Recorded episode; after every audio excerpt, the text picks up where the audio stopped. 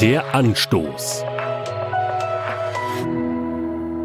Im zweiten Teil der Bibel und da im Lukasevangelium, da gibt es eine kleine, aber sehr spannende Episode über ein pubertierendes Kind. In dem Fall ist es Jesus. Seine Eltern, Maria und Josef, haben ihn zum ersten Mal mit zum Passafest nach Jerusalem genommen, weil er zwölf geworden ist. Er ist nun religionsmündig, reif für die Konfirmation, würde man heute sagen. Als sie wieder auf dem Weg nach Hause sind, stellen die Eltern fest, Jesus ist weg.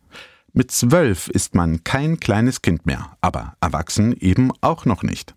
Maria und Josef suchen ihn drei Tage. Sie finden Jesus schließlich im Tempel, wo er den religiösen Lehrern und Fachleuten seiner Zeit kluge Fragen stellt und noch klügere Antworten gibt.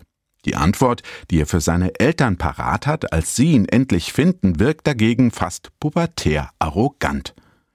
Warum habt ihr mich gesucht? Habt ihr denn nicht gewusst, dass ich im Haus meines Vaters sein muss? Was sagen die Eltern?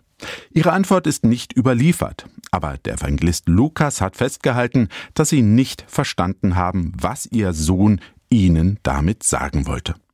Was verstehe ich? Anders als seine Eltern wusste Jesus sehr genau, wer er war und wo sein Platz war.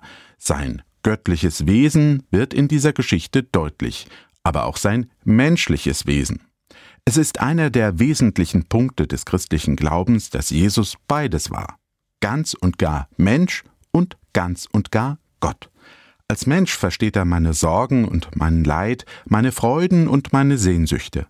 Als Gott kann er mir in meinen Nöten helfen und meine Seele heilen. Er kann mich aus Liebe retten, wie es eben nur Gott kann. Das ist nicht wirklich zu verstehen und doch wahr. Der Anstoß.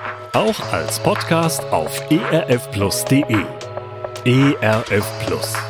Tut einfach gut.